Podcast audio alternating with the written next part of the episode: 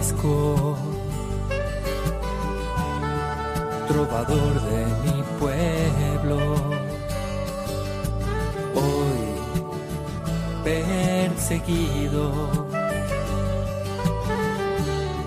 por servir al Señor. Comienza Francisco y Clara, Camino de Misericordia, un programa dirigido por Fray Juan José Rodríguez. a la dama para poder estar más cerca de Dios. Un saludo cordial en el Señor, hermanos. Paz y bien. Estamos leyendo la carta de San Francisco de Asís a toda la orden.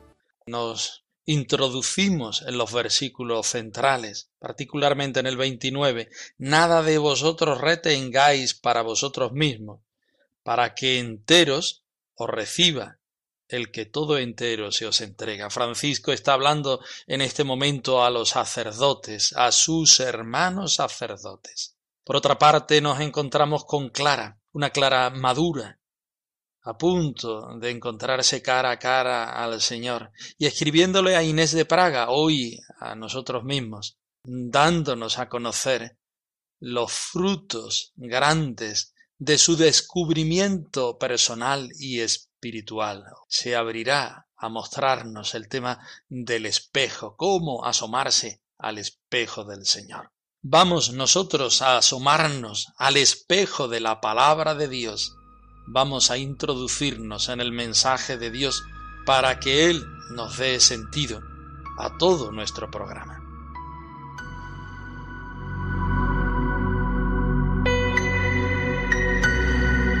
Del Evangelio según San Juan. Jesús dijo entonces a Marta, Yo soy la resurrección y la vida. El que cree en mí, aunque muera, vivirá. Y ninguno que esté vivo y crea en mí, morirá jamás. ¿Tú crees esto?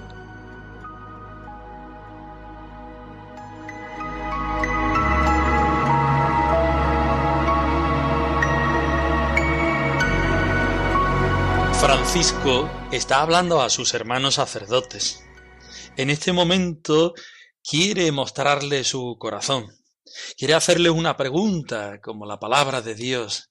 ¿Crees en Cristo resucitado? ¿Crees esto?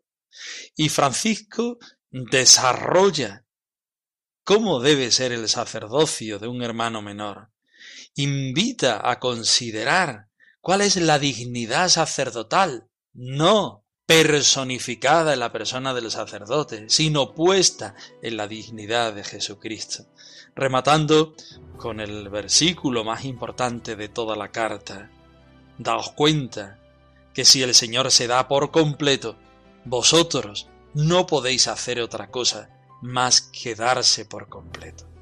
Vamos a escucharlo. Desde la eternidad escogido para consagrarte a la misión en población como Cristo. Oídme, hermanos míos, si la bienaventurada Virgen es de tal suerte honrada, como es digno, porque lo llevó en su santísimo seno.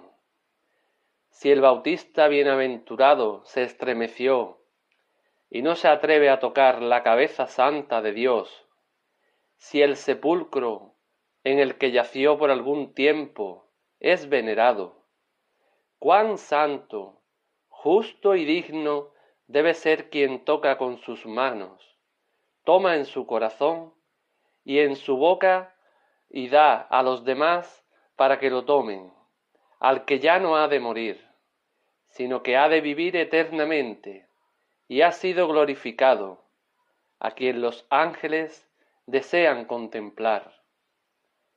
Ved vuestra dignidad, hermanos sacerdotes, y sed santos, porque Él es santo. Y así como el Señor Dios, os ha honrado a vosotros sobre todos por causa de este ministerio, así también vosotros sobre todos amadlo, reverenciadlo y honradlo.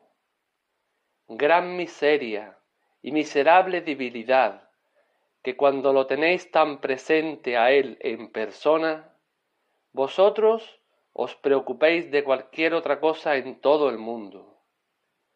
Tiemble el hombre entero, que se estremezca el mundo entero, y que el cielo exulte, cuando sobre el altar, en las manos del sacerdote, está Cristo, el Hijo de Dios vivo.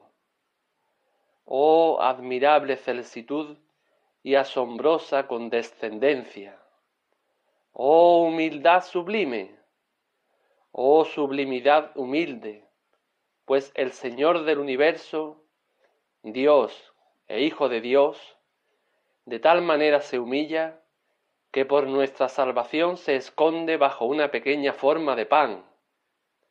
Ved, hermanos, la humildad de Dios y derramad ante Él vuestros corazones. Humillaos también vosotros para que seáis ensalzados por él. Por consiguiente, nada de vosotros retengáis para vosotros, a fin de que os reciba todo enteros el que se os ofrece todo entero. Serás misionero, instrumento entre los hombres para su salvación serás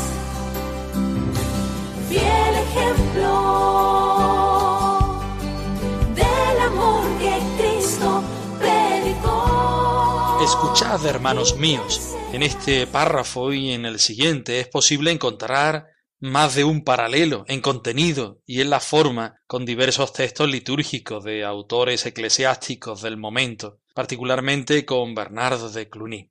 Escuchad, hermanos míos, si la bienaventurada Virgen es honrada, como es justo, porque lo llevó al Señor Jesucristo en su santísimo seno, si el bienaventurado Bautista se estremeció dichoso y no se atrevió a tocar la santa cabeza de Dios, si el sepulcro en que yació por algún tiempo es venerado, cuán santo, justo y digno debe ser quien toca con las manos, toma con el corazón y con la boca, esto es muy parecido a las frases de Bernardo de Cluny, como estamos diciendo. Él literalmente dice, en quien desean mirar los ángeles. Cuán santo, justo y digno debe ser quien toca con las manos toma con el corazón y con la boca y da a los demás para tomar no a quien ha de morir, sino a quien ha de vivir eternamente y es glorificado y a quien los ángeles desean contemplar. Nos encontramos aquí con un tema central de la espiritualidad franciscana, que es el sacerdocio. San Francisco tenía una veneración tal a los sacerdotes no por ellos mismos, sino porque el sacerdote por su ministerio es aquel que entrega la presencia de Jesucristo, Dios y hombre a la vez. En los misterios donde Francisco se hace grande y pequeño a la vez. Francisco es capaz de encontrar al Señor en la Eucaristía, y no hay Eucaristía si no hay sacerdote. Allí es donde está la dignidad del sacerdote, no en que él se ponga sobre un podio y tengamos que adorarlo como a la Eucaristía. No, no, no, no, no, no. Sino que el Señor, mirándolo a él, eligiéndolo a él, es capaz de hacerse presente entre nosotros. Por tanto, dice él, de una manera quizá exagerada, alguno de nosotros podamos incluso estremecernos, porque pone a un sacerdote por delante de la Santísima Virgen María. Escuchad, hermanos, si la bienaventurada Virgen María es honrada, como es justo, claro, como es justo, porque lo llevó en su santísimo seno. Pero es que el sacerdote da a luz a Jesucristo en cada Eucaristía. Fijaos, si el Bautista se estremeció y no quiso tocar con sus manos la cabeza. Fijaos si el Santo Sepulcro es venerado por miles y millones de peregrinos anualmente. ¿Cuánto más debe ser venerado? ¿Cuánto más el fiel debe darse cuenta que en la persona del sacerdote está la posibilidad de un encuentro real con el Dios de la vida? Y como decía la palabra, que acabamos de escuchar. ¿Tú crees esto? Una total semejanza con Cristo yo he de tener. Mi vida Cristo ha de ser y en Él toda mi esperanza. Con Él debo hacer mi alianza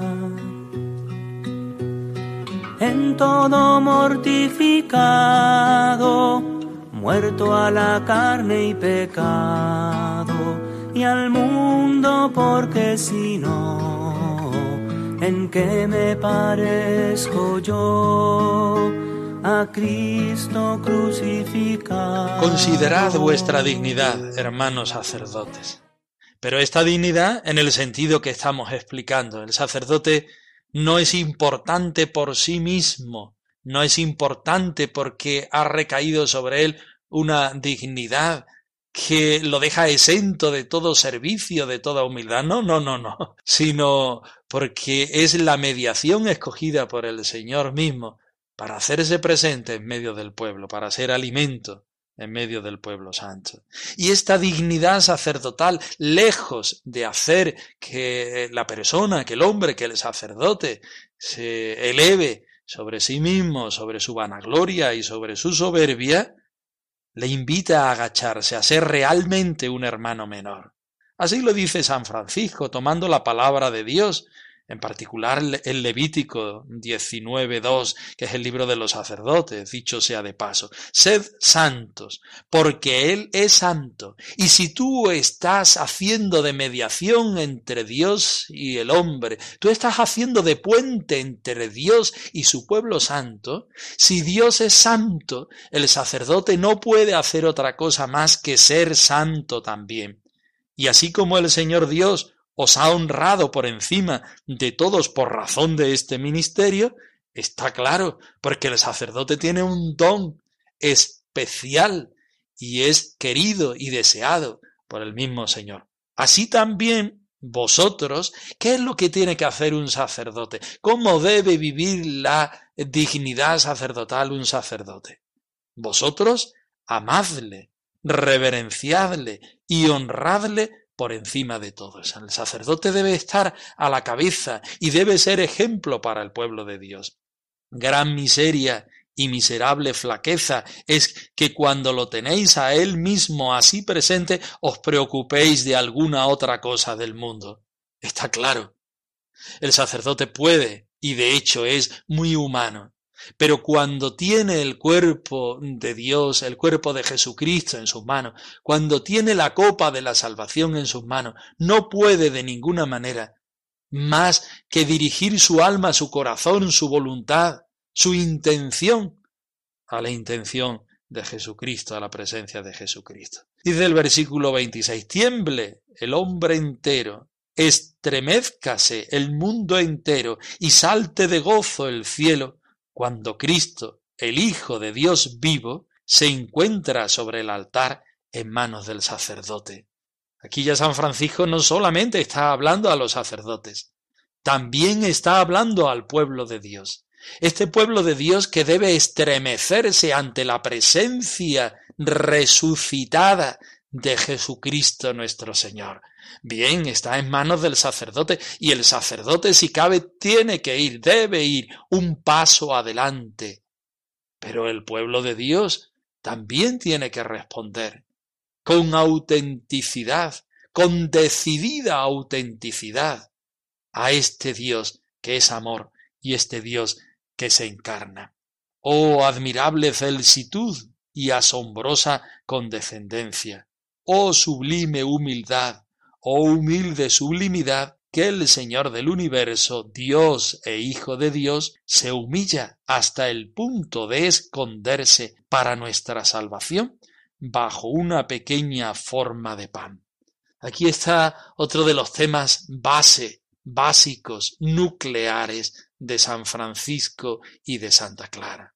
Nuestro Dios es tan grande, tan excelso, tan omnipotente, altísimo, que se empequeñece, que se abaja, que se esconde en una forma de pan. Francisco y Clara gozan entendiendo a este Dios, viviendo a este Dios, que es grande, pero que se hace pequeño. Porque ese es el movimiento que ellos también sienten en su corazón, pero al revés. Al ser pequeños, al ser humildes, al estar abiertos a la presencia y a la necesidad del Señor, el Señor que es grande, se hace pequeño en nosotros y al hacerse pequeños en nosotros, Él quiere que nosotros seamos grandes. No hay mayor tesoro que la pobreza. No hay mayor tesoro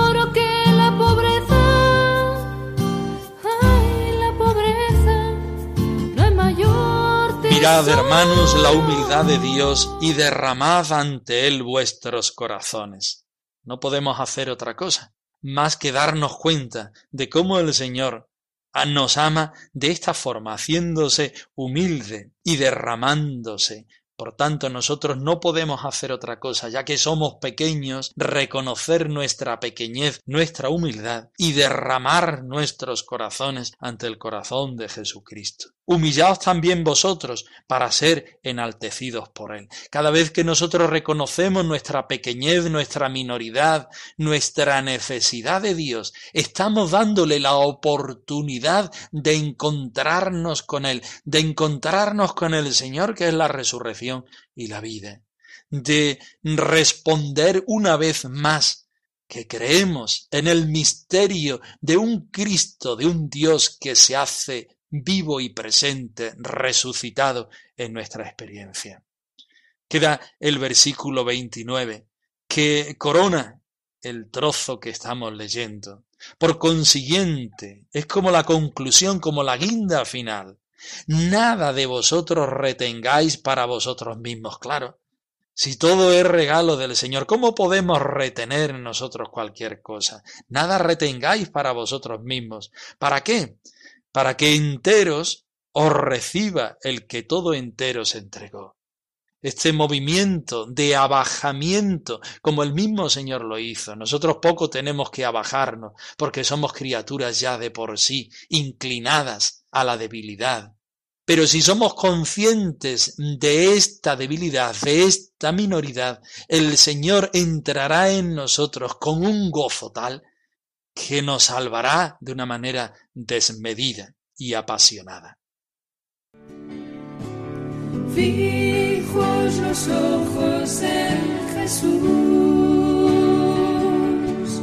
quiero seguirle a donde vaya sin temer,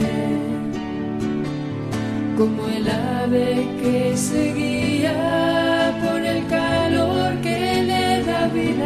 Leemos a continuación un trocito muy pequeño de la cuarta carta de Santa Clara a Santa Inés de Praga, donde Clara, confesándose, Clara mostrando el interior de su ser, nos habla del espejo, del espejo en el cual la hermana menor, la hermana pobre, debe, puede entregarse al Señor, donde puede observar la belleza de Jesucristo, esposo y rey, y observar constantemente en él su rostro, y así engalanarse exterior e interiormente por medio de la contemplación de los dones que el mismo Jesucristo da a la hermana.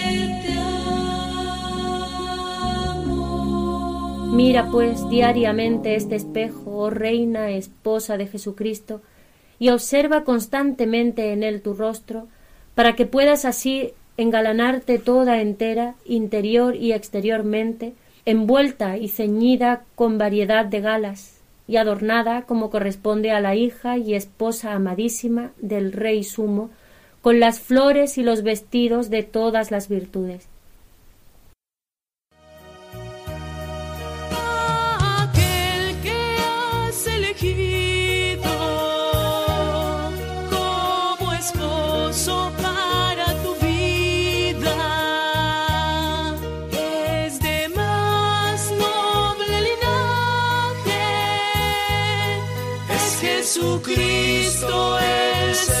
Mira pues diariamente este espejo. Vamos a pararnos un poquito en este espejo. ¿Qué es lo que hacemos cuando nos asomamos a un espejo? Pues nos vemos, vemos el rostro, vemos a alguien que hay detrás de ese cristal. Y ese alguien que hay detrás de ese cristal nos muestra su rostro, nos muestra su intención. Si nosotros nos acercamos al espejo de Jesucristo, si nos miramos en el espejo de Jesucristo, nos estamos encontrando con el rostro de Dios, particularmente con el rostro de Jesucristo. Todas las facciones de Jesucristo se reflejan en nuestra cara. Todo lo que vive, hace, siente Jesucristo cuando nosotros nos acercamos y miramos en su espejo, está recayendo sobre cada uno de nosotros. Así toma Santa Clara este tema del espejo, eh, sobre todo la tercera carta, que como bien conocéis todos, es preciosa en su intensidad y en su intimidad. Santa Clara no queda parada ahí.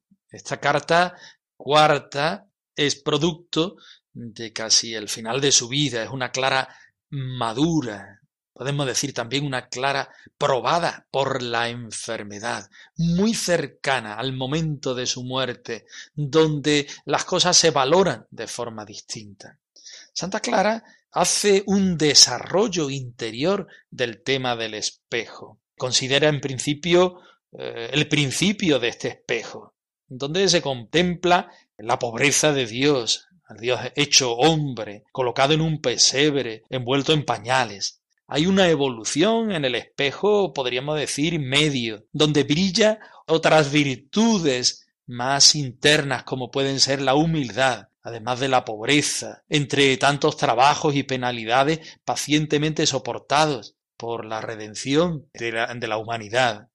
Y en la fase final de este espejo se ofrece la contemplación del alma, la inefable caridad por la cual Cristo quiso sufrir en el leño de la cruz y morir con muerte tan infame. Teniendo en cuenta que este conocimiento, este desarrollo del espejo es progresivo, nosotros nos vamos nuevamente al versículo 15 y leemos, mira pues diariamente este espejo, oh reina. Recordamos que Santa Inés era reina, estaba llamada para ser emperatriz de la tierra, pero ella se enamora de Jesucristo, el emperador de cielos y tierra, y por tanto se hace esposa de Jesucristo. Y Santa Clara, que lo sabe bien, así la llama, esposa de Jesucristo, oh reina. ¿Qué es lo que tiene que hacer esta reina? No del mundo, sino reina porque Jesucristo la hace reina esposa de él, observa constantemente en él tu rostro. Por tanto, asómate a este espejo donde aparece el rostro de Jesucristo, la verdad de Jesucristo, y asomándote al espejo de Jesucristo, puedas así engalanarte toda entera, interior y exteriormente. Nosotros pensamos en una reina y pensamos que esta reina se está asomando a su espejo y se está engalanando interior y exteriormente y vemos con las mejores cosas, porque la reina tiene que ser el símbolo de aquel reinado, cual hay muchos valores y muchos signos que se ponen en realce. La esposa de Jesucristo se tiene que asomar al espejo de Jesucristo y allí engalanarse toda entera, no porque ella se ponga guapa, se engalane según ella, sino porque se está mirando, está contemplando, se está encontrando con Jesucristo. Y aquellos dones de Jesucristo son los que ella se está colgando, se está poniendo para sí, adornada y ceñida, con variedad de galas, como corresponde a la hija y esposa amantísima del Rey Sumo, con las flores y los vestidos de todas las virtudes. Efectivamente nos vamos aquí, todas las virtudes que tiene que tener una esposa de Jesucristo. Recordamos el Salmo 44, los versículos 11 y 12. Escucha, hija, mira, sal de tu casa, porque el rey está prendado de ti. Ese salmo esponsal tan bonito que nos habla de las bodas con, con el Cordero. Pues bien, en este espejo resplandece la bienaventurada pobreza, la santa humildad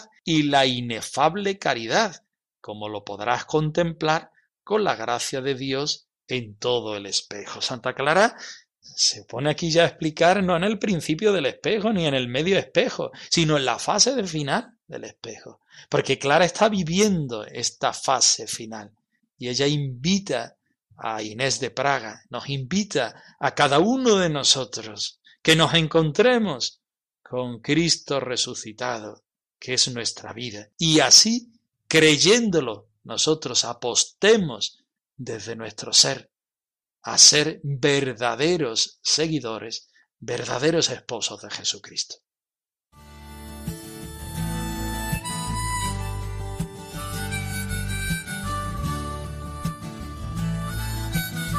Nos despedimos no sin antes ofreceros la bendición del Señor resucitado al más puro estilo franciscano.